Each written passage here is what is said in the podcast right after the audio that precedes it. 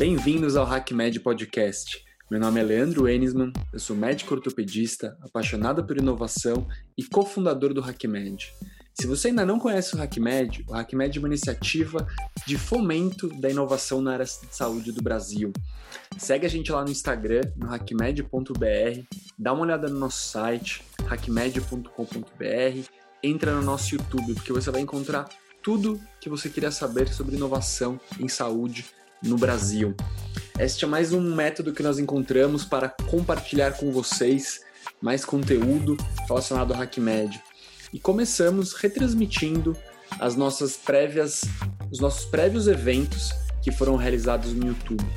Hoje nós vamos mostrar para vocês o HackMed Multiplicadores apresentando o case da Plugin Bot.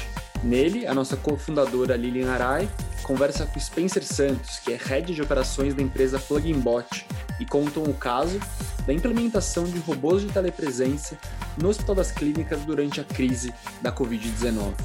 Tenho certeza que vocês vão gostar. Olá de novo! Bom, vou agora apresentar a vocês um dos nossos projetos que é o Multiplicadores. E dentro desse espaço, eu queria convidar aqui e apresentar a vocês o Spencer, que ele é o head de operações da Plugin Bot, contar um pouquinho de todas as nossas parcerias e as nossas peripécias que a gente tem feito lá no Hospital das Clínicas. É, Spencer, boa tarde. Boa tarde. Nos conte um pouquinho de quem é você e o que é a Plugin Bot. Bom, vamos lá. É, bom, eu, eu, eu, venho da área de, de tecnologia já tem quase 20 anos, né, mas sempre com foco em infraestrutura. E há, dois, há quase dois anos atrás eu recebi um convite né, onde a missão era justamente a gente trabalhar com robôs. Só que eu nunca trabalhei com robôs. Eu falei, bom, vamos entender como é que funciona. E, e conhecendo a essência da Pluginbot, eu pude observar assim que é algo de certa forma que não existia né, no, no mundo, onde nós somos uma plataforma que fazemos, faremos a gestão de todos os robôs, sejam eles físicos ou virtuais, né, na parte de serviços. Então, sabemos que existem robôs já sendo utilizados há muitos anos na parte do segmento automobilístico, né, é, é, na parte de, de, outras indústrias, mas essa parte de serviços né, é, é, muito novo. Então, se assim, nós começamos, né, estamos engateando ainda com o uso de, de inteligência artificial para este universo agora na parte de serviço e assistencial, né, com foco em hospitais. É, no começo eu fiquei meio receoso, né, porque era tudo diferente, tive que aprender com, com as ações em movimento, né, as coisas acontecendo em tempo real. E eu posso dizer que assim, né, quebrou-se muitos paradigmas em relação ao que de fato eu entendia como inteligência artificial e como ela é aplicada hoje no dia a dia. Né? Mas eu não vou dar spoiler até que a gente possa começar de fato o nosso bate-papo. então, gente, esse vídeo que vocês assistiram agora, o segundo, foi gravado no começo do ano. E é muito interessante que algo que a gente comentou naquela época era que, assim, quando chegaria o dia que a gente iria cruzar com um robô e achar que isso é normal? E isso está acontecendo agora, graças a toda essa fase que a gente está vivendo. Bom, então vou contar um pouquinho para vocês como que surge essa parceria do, do HackMed com a Plugin Bot. No começo dessa crise, a professora Suzane Ono, que é é, professora do Departamento de Gastroenterologia da Faculdade de Medicina da USP, ela também participou da, da elaboração, do, da organização do primeiro evento. Ela chegou para mim e me pediu: Lilia, será que você não poderia conseguir arrumar um robô de telepresença para a gente lá no ambulatório do transplante de fígado? Isso porque no comecinho da crise, qualquer pessoa que tivesse contato com uma pessoa comprovadamente contaminada, ela tinha que ficar de quarentena. Então, a gente precisava é, de é, ter um robô para evitar o contato da, da enfermeira com o paciente possivelmente contaminado. Então, foi nesse momento que eu entrei em contato com a Plugin Bot e, de cara, logo de imediato, eles já nos disponibilizaram um robô. Só que o que, que adianta deixar um robô na porta do hospital e entregar para o médico? Né? Foi quando aí o Spencer se dispôs a trabalhar no, processo de implementação do, do projeto. E eu junto, eu também res, resolvi fechar meu consultório e junto com o Márcio Zuada, que é da Voice Technology, a gente juntou os três e entramos, já estamos há 60 dias trabalhando em caráter voluntário lá no HC, para ajudar nessa implementação dessas tecnologias. É, então, antes de começar até falar um pouquinho mais do robô, Spencer, como é que é para uma pessoa da área de tecnologia entrar no covidário do HC? Você não teve medo disso, de ser contaminado? E o que, que te motivou a aceitar esse desafio? Bom, primeiro foi de fato medo, né? Porque tudo que tudo que a gente acompanhava pela, pelas mídias sociais, né, as reportagens, era de extremo pânico e caos. Né? Então, quando caiu essa demanda, eu falei, gente, o que eu vou fazer agora, né? Mas aí eu, eu me fiz algumas perguntas, né? Com tudo isso que está acontecendo no mundo, né? E, e no momento em que nós estamos, é, o que, isso queria me dizer? Né? Então, eu me fiz essa pergunta: o que isso quer me dizer? O que isso quer me mostrar?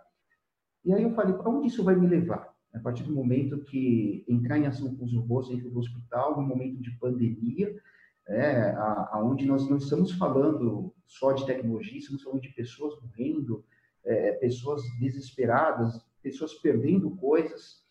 E eu me perguntei quais, são, quais serão os resultados após isso, né? E Aí eu parei por um momento, comecei a refletir, eu falei, gente, eu não tenho resposta para nada disso. Eu falei, bom, então eu preciso, de fato, descobrir. E foi quando eu coloquei, né, conversando com a Melania Suda, que é a, que é a fundadora da Purimbot, né, tivemos uma reunião aqui na nossa, nossa gestão de crise aqui, e falamos exatamente isso. Falei, Melina, nós não temos como colocar o robô, né, descrever um, um procedimento e falar assim, segue. Não vai acontecer. Então, em questão de semanas ou de dias, isso vai ser abortado e tudo que nós fizermos aqui para frente será em vão.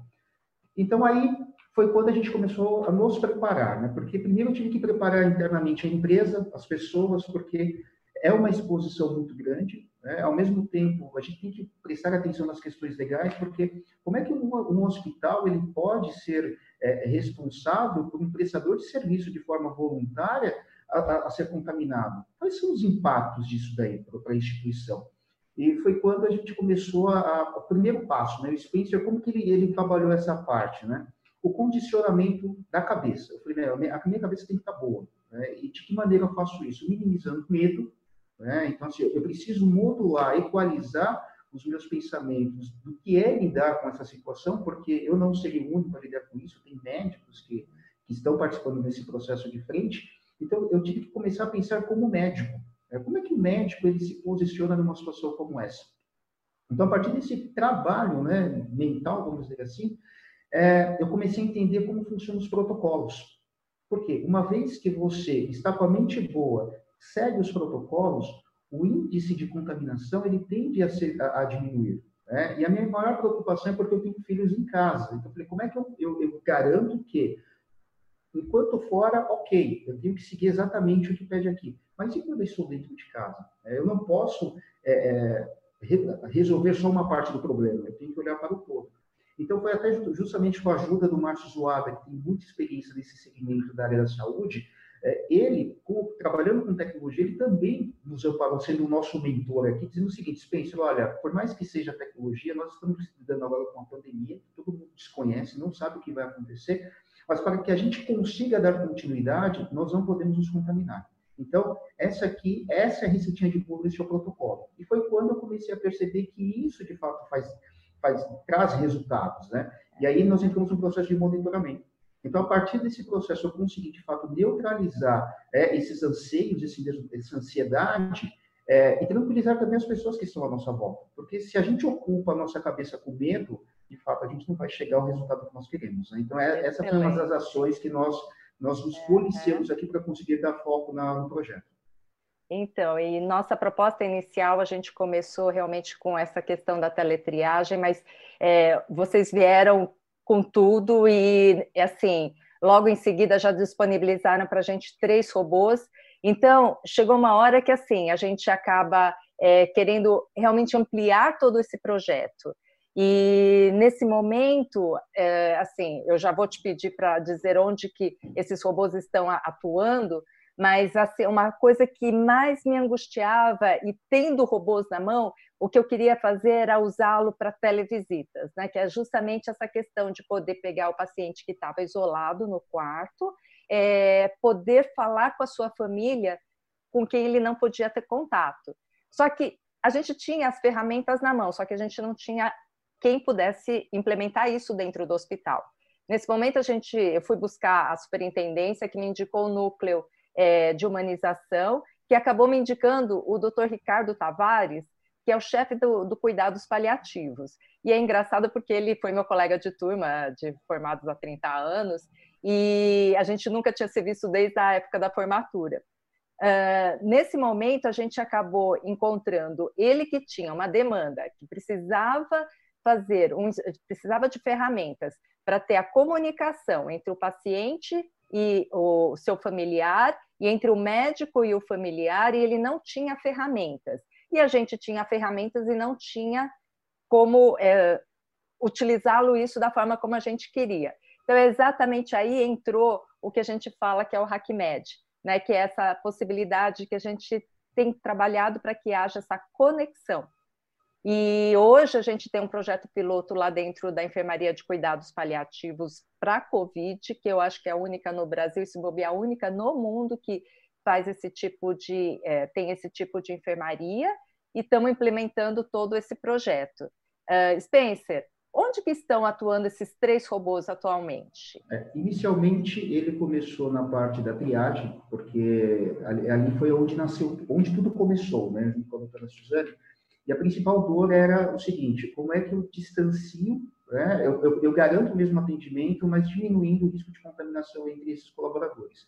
Então, nós iniciamos lá no, no ambulatório de transplante de fígado, né? uma vez que é, aplicamos todo o modelo de utilização, treinamento, a questão de protocolos, o projeto ele começou a andar sozinho. Dali para frente, nós fomos para a área da, de cuidados paliativos, né, junto com o Dr. Ricardo Douglas, que são excelentes profissionais, e ali eu tive um impacto muito forte, né, porque a visão que eu tinha quando as pessoas falam assim, nossa, cuidados paliativos, eu pensava, falei, gente, eu estou no corredor da morte aqui, né, as pessoas estão indo, mas é, convivendo com, com, com esse universo, eu percebi que, assim, eu estava tendo uma visão distorcida do que é este trabalho. Muito pelo contrário, né? quando nós falamos em cuidados paliativos, é, é um momento onde o paciente ele é atendido, ele é amparado de uma forma que garanta né, que ele tenha é, um tratamento da forma mais adequada possível para ele.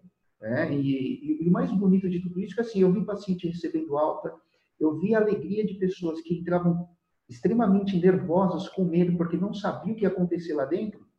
E através do uso do robô de telepresença, conectando os familiares, mudava totalmente a atmosfera dentro desse ambiente. Né? Assim, coisas que eu nunca vi. O paciente toma Coca-Cola dentro do meio. Falei, gente, mas pode tomar Coca-Cola? Aqui pode. Então, eu começo a ver que assim, esse trabalho que nós começamos a fazer, é, junto com o HackMed, é, junto com o HC, junto com, com, a equipe de cuidados paliativos, né, é, mostrou que, assim, gente, é, apesar do momento que nós estamos, não é só de dor. Tem muita coisa por trás que, que traz resultados positivos e que nós estamos fazendo parte disso.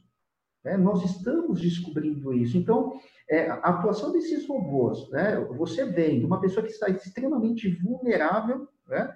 dentro de um leito de hospital com pessoas estranhas, recebendo a família através de um robô, independente da distância. Isso é impagável.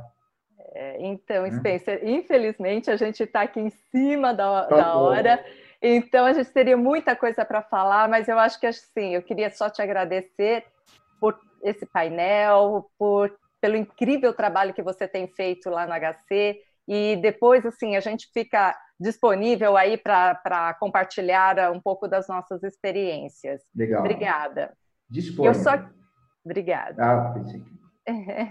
Eu só queria agora só compartilhar um, outros projetos também que existem lá no HC, é, do CITIC, que é o Centro de Inovação Tecnológica do Instituto Central, eles também estão fazendo vários outros projetos. Então, tem os posicionadores corporais em UTI, que eles estão fazendo coxins para os pacientes poderem ficar pronados, né, de bruços, com vários tipos de materiais. Tem outros é, robôs, não só os de telepresença, mas é, robôs que vão ajudar na, na é, distribuição de alimentos, remédios, ou até fazer a higienização do ambiente com ozônio em alta pressão e algumas pesquisas em relação ao reuso de máscaras do tipo PFF2, que são aquelas tipo N95, todo esse trabalho está sendo desenvolvido em, parceria é, do CITIC com as startups e outras empresas que estão tentando fazer implementar novas,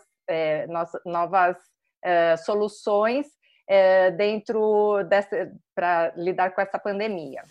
Então esse foi o case da Plugin Bot do HackMed Multiplicadores. Tenho certeza que vocês gostaram. Não esquece de seguir a gente no agregador de podcast que você está escutando e seguir a gente lá no Instagram no hackmed.br. Até a próxima e um grande abraço.